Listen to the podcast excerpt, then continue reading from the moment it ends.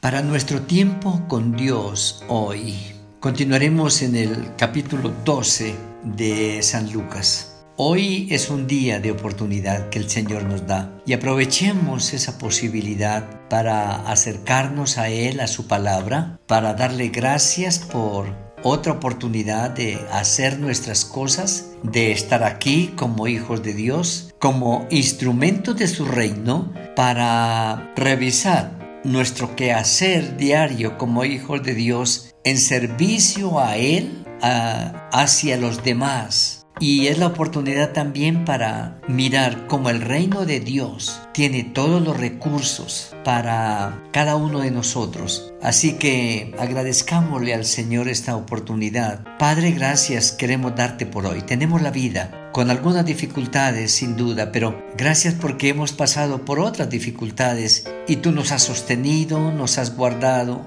has suplido lo que hemos necesitado, has sanado nuestras dolencias, has fortalecido nuestra fe, nuestra confianza. Ahora Señor, te rogamos que tu gracia sea abundante en este momento sobre nuestra vida, para nuestro acercamiento, nuestro encuentro, nuestro tiempo contigo, que podamos ser enseñados, que podamos recordar lo que ya nos has enseñado, pero que nos comprometamos a practicar, Señor, en tu reino todo lo que tú nos das. Que tu bendición sea con nosotros, Padre, en este momento, en el nombre del Señor Jesús. Amén. Cuando llegamos al versículo 22 hasta el 31 del capítulo 12 de Lucas, a Jesús hace un giro después de haber estado hablando de las dificultades que podemos encontrar en nuestra vida como ciudadanos del reino y cómo aún las mismas religiones, el mismo conocimiento, la misma enseñanza de los líderes religiosos nos pueden distraer y hasta nos pueden desorientar, nos pueden desanimar en el caminar con el Señor y en el servirle en su reino. Y Él está mostrando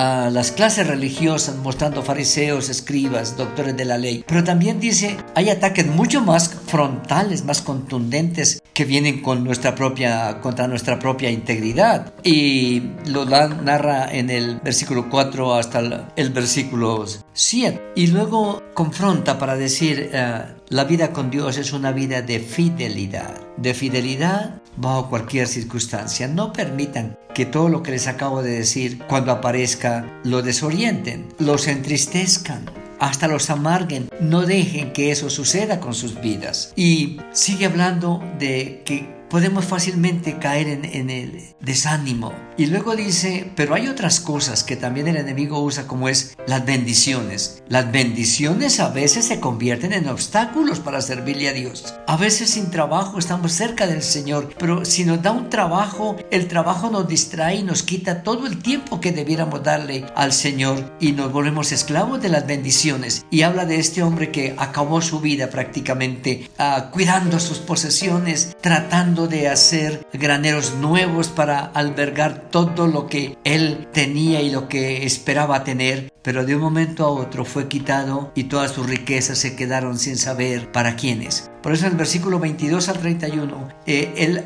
narra lo que Mateo había narrado también en el capítulo 6 de su Evangelio y dijimos que hizo un giro porque ahora está diciéndole a los discípulos, ustedes tienen que ser diferentes. Y es bien interesante cómo comienza, uh, por tanto, ¿Por cuál tanto? Por lo que les acabo de decir, que todas las cosas anteriores distraen a los hijos de Dios, que las cosas que el mundo ofrece pueden convertirse en nuestra prioridad y descuidar nuestra vida y nuestra relación con Dios. Por lo tanto, le dice a los discípulos, no se afanen por la vida. Está dando a entender, la gente vive desesperada. ¿Cómo conseguir cosas? ¿Cómo acumular cosas? ¿Cómo desarrollar proyectos? Porque quieren tener y tener y tener. Y él les dice, no os afanéis por vuestra vida. Bien interesante, no os afanéis por vuestra vida. No está diciendo que caigan en el descuido y el abandono. Lo que está diciendo es la vida de ustedes, la vida de ustedes, mis hijos, la vida de ustedes como ciudadanos del reino, están en las mejores manos.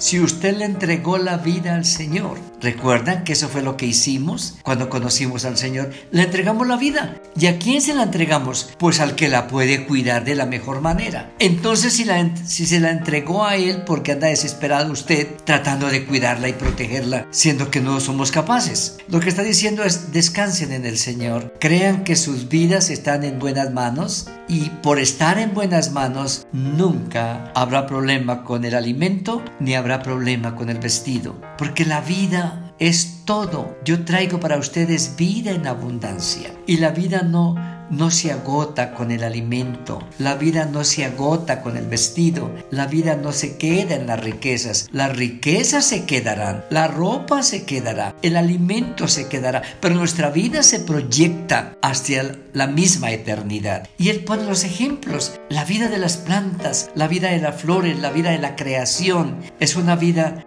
descomplicada. Las plantas crecen, producen su fruto, mueren, pero vuelven a aparecer. Las aves vienen, cantan, adoran a Dios a su manera, tienen sus crías, pasan y unas generaciones nuevas aparecen, porque la vida es de Dios, la vida pertenece a Dios. Y es interesante que en ese discurrir de los versículos que estamos leyendo, dice ah, el versículo 28, Dios hace todo eso, pero ustedes tienen un inconveniente en cuanto a la fe. Dios hará mucho más por ustedes, hombres y mujeres de poca fe. ¿Cuál es la poca fe? La poca fe es cuando yo le digo, Señor, mi vida está en tus manos. Pero cuando llega el primer problema, digo, Señor, por favor, devuélvamela porque yo necesito hacer esto por mi vida, yo necesito correr a tal parte, yo necesito hablar con fulano, yo necesito conseguir esto que me hace falta, yo necesito correr de aquí para allá. Si usted tuviera una fe genuina en el Señor, estaría seguro en su circunstancia. Señor, estoy enfermo, pero mi vida está en tus manos y mi enfermedad no es desconocida por ti. Señor, tengo necesidad económica, pero mi vida está en tus manos y para ti no hay escasez. Por lo tanto, tú suplirás. Prepárame para recibir tus bendiciones en el momento propicio.